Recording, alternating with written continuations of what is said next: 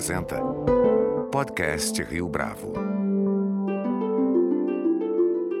Este é o podcast Rio Bravo, eu sou Fábio Cardoso. Não há dúvida de que o ano de 2020 ficará marcado pelo surgimento da pandemia do novo coronavírus. Nesse contexto, para além das mortes e das consequências econômicas, os efeitos da pandemia para a nossa saúde mental tampouco devem ser ignorados. Desse modo, ao mesmo tempo em que é preciso respeitar as limitações que estão dadas pela conjuntura do momento, é fundamental também atentar para o poder da empatia, a fim de que nos tornemos melhores. Para falar a respeito desse tema, nosso convidado de hoje aqui no podcast Rio Bravo é o professor Taki Cordaz, coordenador do ambulatório dos transtornos do impulso do Instituto de Psiquiatria do Hospital das Clínicas da Faculdade de Medicina da Universidade de São Paulo. Professor Taki Cordaz, é um prazer tê-lo aqui conosco no podcast Rio Bravo. Muito obrigado. Obrigado a você, Fábio, pelo convite. Agradeço a Rio Bravo também pelo esse convite. Professor, nas primeiras semanas da pandemia, houve quem fizesse até mesmo alguma piada com toda essa situação. Com o tempo, no entanto, e à medida que as notícias se agravavam, foi ficando mais difícil rir do que estava acontecendo. Seis meses depois, mais de seis meses depois, com o conhecimento que nós já temos sobre os efeitos sociais e econômicos da pandemia, existe um caminho para manter o equilíbrio diante do que estamos atravessando? Bom, a gente já deve chegar, 2 de outubro, estamos chegando a 140 mil mortos. É uma doença que, de fato, ameaça as coisas mais significativas do homem, quer dizer, ela ameaça o homem com a morte, com a perda da autonomia, com a solidão, com adoecer, né? Com adoecer, ficar dependente, com uma agressão ao seu conforto, ao seu estado socioeconômico, né? a perda de emprego. Então nós temos aí uma doença, uma pandemia que ameaça todas as áreas do ser humano, todas as possibilidades de temor do ser humano. É claro que quando a gente fala como é que a gente consegue ficar mais tranquilo em meio a essa pandemia, nós estamos fazendo um recorte, estamos falando de classe média para cima. Hoje a gente sabe que o fator de risco para a Covid não é mais ter mais de 60 anos ou ser asmático, isto também, ou ser obeso. O maior fator de risco para ter Covid é o CEP, dependendo da área. As áreas mais periféricas da cidade, as áreas mais pobres da cidade, onde há um maior uh, aglomerado de pessoas. É muito difícil a gente falar de uma maneira geral qual é a melhor forma de lidar com essa situação. Certamente, a melhor forma ainda de lidar com essa situação é o isolamento social. E aí, você tem algumas questões. O isolamento social é pior para a mulher que trabalha do que para o homem, porque a mulher, além da atividade profissional que ela tem desempenhado, ela em geral é responsável pela casa, pelo controle dos alimentos e as crianças longe da escola também têm a predileção ou o maior controle da mulher. É muito raro pais se preocuparem com questões domésticas ou com o ensino dos filhos. Tomara fosse mais frequente, mas não é. Então, o que eu mais vejo são mulheres extremamente angustiadas, extremamente estressadas diante dessa situação. Nós temos idosos cada vez mais isolados, muitas vezes isolados, onde a doença física, a doença psiquiátrica, a depressão, ora, muitas vezes esse indivíduo tem um equilíbrio instável de memória, equilíbrio do ponto de vista cognitivo, neurológico instável, quer dizer, o isolamento pode levar a um desencadeamento, a evolução mais rápida de um quadro de Alzheimer. O isolamento social vai exigir de todos nós uma extrema concentração, uma extrema busca de harmonia dentro da sua casa. Você vai ter que dividir atividades dentro da sua casa, fazer bem ao outro, faz bem a você. Filosofia já dizia isso, quer dizer, a filosofia grega já dizia que a felicidade não é uma questão individual, mas uma questão coletiva. A gente sabe hoje, a partir de estudos da psicologia positiva, que ajudar os outros fazer o bem aos outros. E o bem pode ser desde você resolver ligar todo dia para o seu avô ou para colegas mais velhos que estão isolados, distribuir renda, entrar em, em campanhas, distribuir alimento, quer dizer, fazer o bem ao outro leva a uma melhora do seu estado emocional e alguns sugerem, inclusive, a questão da imunidade. A filosofia já dizia isso, a moderna psicologia positiva fala do, do benefício que você tem pela empatia e por cuidar do outro. Cuidar do outro te faz bem. A outra coisa que eu acho que é importante é não entrar naquela história de que esse é um ano perdido. Tudo que eu estou fazendo é de segunda categoria. Tudo que eu estou fazendo agora é bobagem porque é um arremedo do que eu deveria fazer. Isto é a pior coisa que tem. Todos os indivíduos que hoje desempenham alguma atividade devem lembrar que esta atividade deve ser entendida como a melhor que é possível fazer naquele determinado momento. As pessoas devem entender que hoje, a minha vida é hoje. A minha atividade é neste exato momento. Eu não posso ficar à espera de que quando isso passar eu vou começar a fazer as minhas coisas de maneira adequada. Eu vou usar até de um exemplo filosófico. O Nietzsche tinha o um conceito de eterno retorno. O que é o eterno retorno? Não é nada esotérico. O eterno retorno é o seguinte: faça aquilo que você tem que fazer da maneira mais adequada, mais correta possível. Faça aquilo como se fosse uma obra de arte o melhor que você pode fazer. Por quê? Porque se um dia um demônio, é isso que ele fala no Nietzsche, se um demônio descesse à terra e dissesse que você está condenado a repetir mil vezes coisas que você fez, você precisaria ter feito as coisas muito bem feitas para ter uma paz de alma. Então, o que se propõe é o seguinte: faça as coisas de maneira que, se você, a partir desse demônio nietzscheano, tivesse que voltar aquilo que você fez, você fizesse mil vezes a mesma coisa. Tal a perfeição, a dedicação que você fez. Então, não faça nada mal feito. A vida é hoje, é agora. Não fique postergando quando o Godot chegar. Né? Essa é uma peça do Beckett, esperando o Godot. Quer dizer, dois vagabundos ficam esperando o Godot, porque quando o Godot chegar, vai resolver a vida deles. E na peça toda, Godot nunca chega. E eles estão sempre à espera de algo. Então, não fique à espera de algo. Viva o momento, viva aquele momento, aquela atividade, aquele relacionamento da melhor maneira possível que você conseguir. De modo que, se você for condenado a repeti-lo mil vezes, você o repetirá mil vezes da mesma maneira. Agora, professor, na sua resposta, houve a menção a determinado momento de angústia vivido, sobretudo, pelas mulheres que tem de acumular muitas vezes funções dentro de casa, além do ofício diário de cuidar dos filhos e cuidar da família, existe o trabalho, as entregas que eles precisam fazer para suas empresas, no caso. Num cenário assim, é até natural a existência de ansiedade, né? Quais competências são necessárias para atravessar esse instante que parece se prolongar cada vez mais. Né? É uma contradição muito curiosa. O ano de 2020 para muita gente é perdido, mas ao mesmo tempo ele é muito demandante. Como é que a gente pode desenvolver essas competências e quais são essas competências necessárias para atravessar esse instante?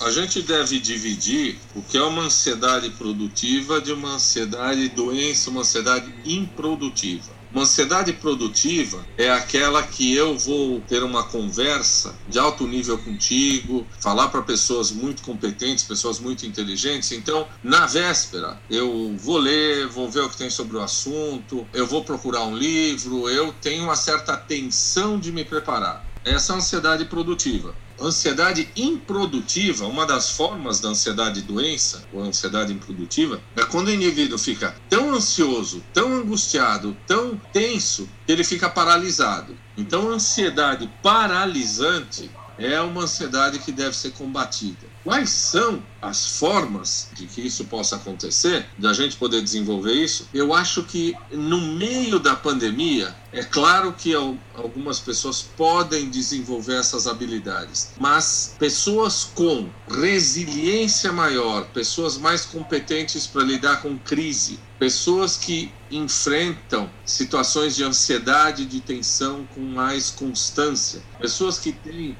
um relacionamento conjugal, doméstico, familiar mais harmônico, conseguem lidar com isso melhor. Mas é divisão de tarefas. A gente tá, começou falando da mulher. A família tem que se reunir e dividir tarefas. Quem é que vai arrumar a cama? Quem é que vai fazer isso? Como é que vai fazer aquilo? Então, entra nesse rol de competências que é a possibilidade da organização numa situação dessa. Claro que pessoas que já tiveram quadros psiquiátricos, como ansiedade, depressão, outros quadros psiquiátricos mais graves, têm um maior risco de desenvolver quadros psiquiátricos nesse exato momento. A recaída para pessoas que têm pânico, problemas alimentares, depressão, é muito intensa e aumentou muito. A gente sabe, já estamos falando da quarta onda de transtornos psiquiátricos. Mas como se proteger é algo que o indivíduo tem que juntar uma coisa que é inata, que é pessoal dele, a capacidade do enfrentamento de crises. Capacidade de enfrentamento de crises, eu vou repetir, fazer bem ao outro é uma forma de aumentar a tua competência psicológica. Fazer bem ao outro é uma forma de aumentar a tua competência ao estresse. E tentar fazer com que o teu ambiente familiar, o teu ambiente profissional ocorra numa situação de harmonia e de colaboração. Este é o momento de esquecer pequenas, pequenos narcisismos individuais e tentar trabalhar em equipe. E o casal tentar o mais possível deixar as questões mais complicadas do casal para depois. Este não é o momento de lavar roupa num casamento, de fazer o DR nesse, nesse momento. Casais que estão muito ruins certamente vão piorar muito o relacionamento agora, mas eu acho que esse é o momento de fazer um parênteses e de tentar viver aquele momento o melhor possível. Então, a tentativa de melhora interna e melhora dentro do relacionamento profissional e familiar. Buscar uma psicoterapia, buscar uma orientação de um profissional, fazer atividade física, basicamente atividade física matinal, não ficar o tempo todo largado de pijama olhando para Netflix. É levantar-se de manhã e se propor uma certa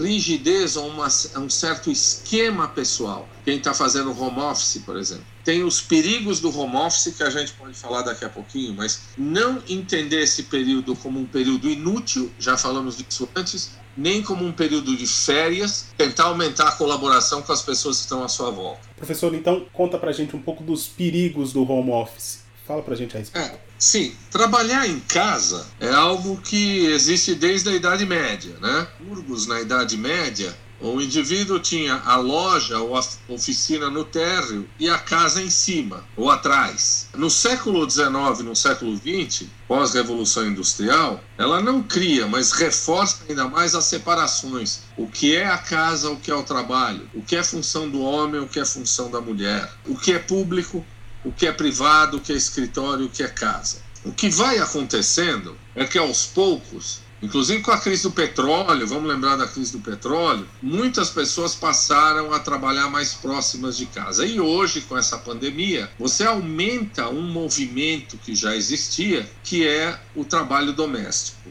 Antes dessa pandemia, antes desta revoada para o home office, existiam alguns trabalhos, eram escassos, mas já existiram alguns trabalhos na década de 90 e já falavam numa coisa que chamar Home Office Syndrome. Nos anos 90, Home Office Syndrome era caracterizada como indivíduos que ficam mais sozinhos, solitários, estressados, exaustos, angustiados. Indivíduo que nunca está nem trabalhando totalmente, nem relaxando totalmente. Indivíduo que tem frequentes interrupções da mulher, dos filhos, é, do cachorro. Indivíduo que está trabalhando em casa e não consegue separar o que é vida profissional da vida afetiva, da vida pessoal. Ou seja, ele tem uma dificuldade de estabelecer limites. Repito, ele nunca está completamente trabalhando ou completamente relaxando. Isto é pré-pandemia e isto é 1990, Home Office Syndrome, escrito nessa época. O que vai se descrevendo posteriormente são sentimentos muito interessantes as pessoas fazem home office. Interessante para o médico, para o pesquisador, mas sentimentos de solidão, de isolamento social. O indivíduo diz que eu perco a motivação por estar trabalhando à distância, eu gosto da interação com os meus colegas. Na minha área, por exemplo,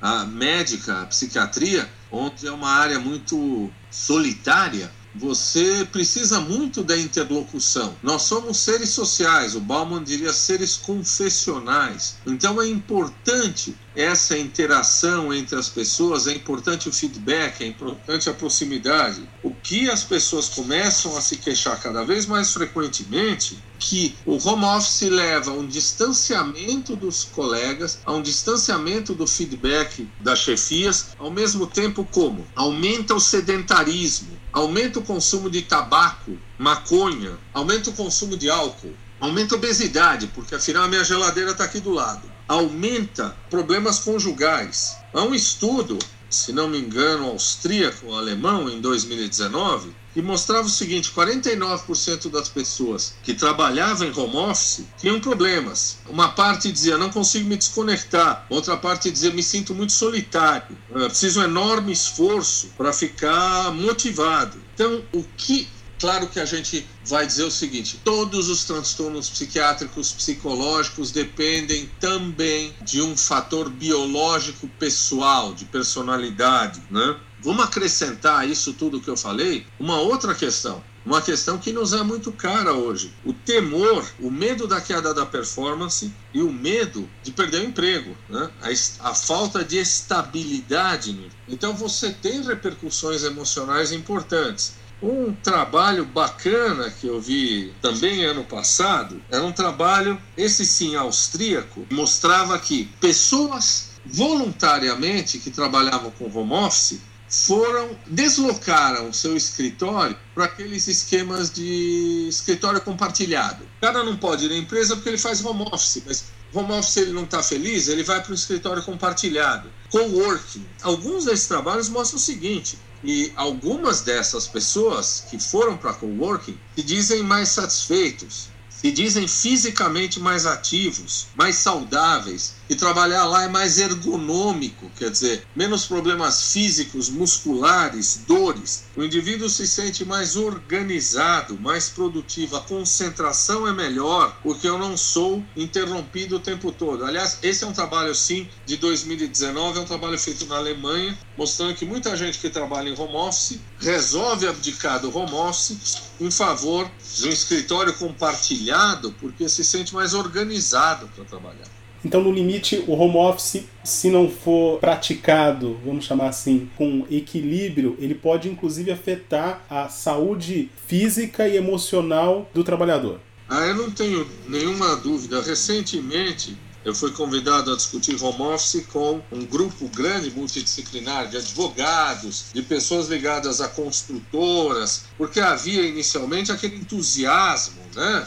Ou pelo contrário, o temor, olha, vai desalugar todas as lajes, vai desalugar todos os escritórios, todo mundo vai, vai para casa, como é que vai ser esse ambiente corporativo? Eu já dizia o seguinte, que essa história de que o mundo vai se transformar num enorme home office, não é bem assim. E daqui a pouquinho a gente vai começar a revalorizar isso, a transformar isso talvez em part-time. Algumas pessoas, alguns dias da semana podem fazer home office, outras outros dias da semana, mas neste momento, no atual esquema de trabalho, não acho que seja possível para a maioria das pessoas abandonar o esquema de trabalho presencial. O professor falou na primeira e na segunda respostas acerca da empatia, da importância da empatia. Nesse instante, professor, é possível trabalhar com referências para que as pessoas possam enxergar, por exemplo, como essa dinâmica ela torna a nossa vida melhor?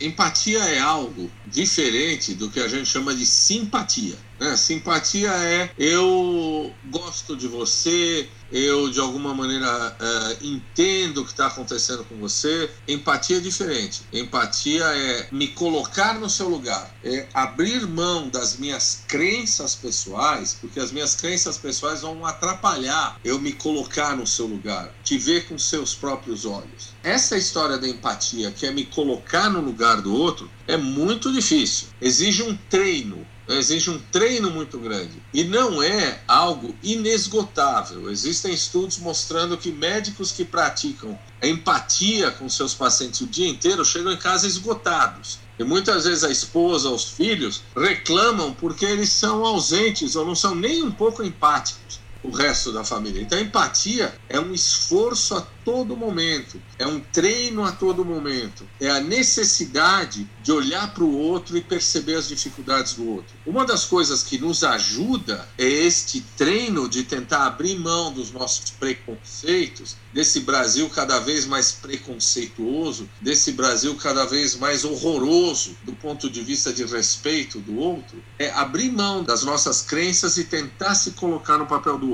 A outra coisa é entender que a empatia cresce na medida que nos tornamos mais iguais. Empatia não vai acontecer se você tiver no seu carro blindado morar em Alphaville num condomínio absolutamente fechado. A empatia vai se dar quando você tiver uma proximidade afetiva com as outras pessoas e ao mesmo tempo você se perceber tão falível e tão mortal quanto o indivíduo que está empacotando as suas compras do supermercado, ou quanto o indivíduo mais simples que está tendo que pegar ônibus ou trem para trabalhar.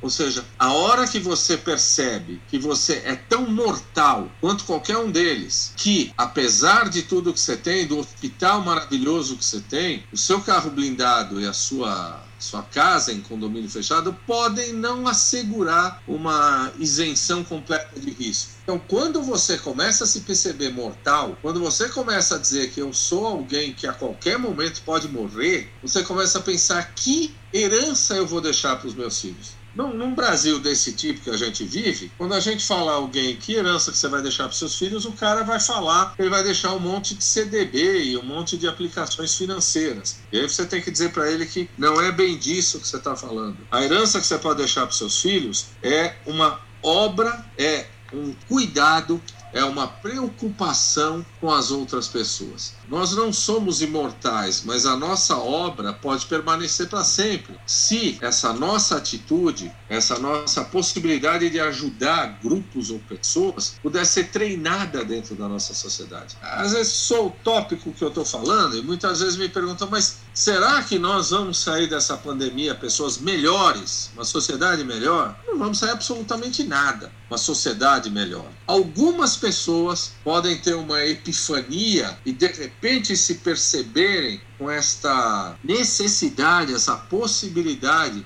essa premência interna de ajudar o outro. Algumas pessoas vão sair melhores dessa pandemia, mas a grande maioria das pessoas vai continuar vivendo no seu universo egoísta, fechado, trancado. Ou hoje, porque está na moda, eu vou levar uns cobertores ali para aquela casa que está fazendo distribuição de cobertor, porque está todo mundo falando de benemerência, de terceiro setor. Quando tudo voltar ao normal, boa parte dessas pessoas vai esquecer disso. Exercer a empatia, exercer o cuidado com o outro, exige um esforço muito grande, exige você se reconhecer um ser falível, um ser mortal e pensar que a tua obra, a herança que você vai deixar para os seus filhos, é muito mais do que as ações que você tem na Bolsa de Valores. São ações direcionadas ao bem comum. É utópico? Provavelmente para a grande maioria das pessoas será utópico, mas algumas pessoas vão mudar após essa pandemia. Professor Cordaz, foi um prazer tê-lo aqui conosco no podcast Rio Bravo. Muito obrigado pela sua entrevista. Fábio, eu agradeço muito a sua gentileza, viu? Desde o primeiro momento, a gentileza, a elegância e o convite. Muito obrigado, viu? Um grande abraço a você e a vocês da Rio Bravo. Este foi mais um podcast Rio Bravo. Você pode comentar essa entrevista no nosso perfil do Twitter, arroba podcast Rio Bravo, ou no Facebook da Rio Bravo. A nossa lista completa de entrevistas está disponível no Apple Podcasts, no Deezer, no Google Podcasts, no SoundCloud e no Spotify. E no aplicativo O Guia Financeiro, além dos nossos podcasts, você encontra muito mais conteúdo sobre o mundo da economia em diversos formatos.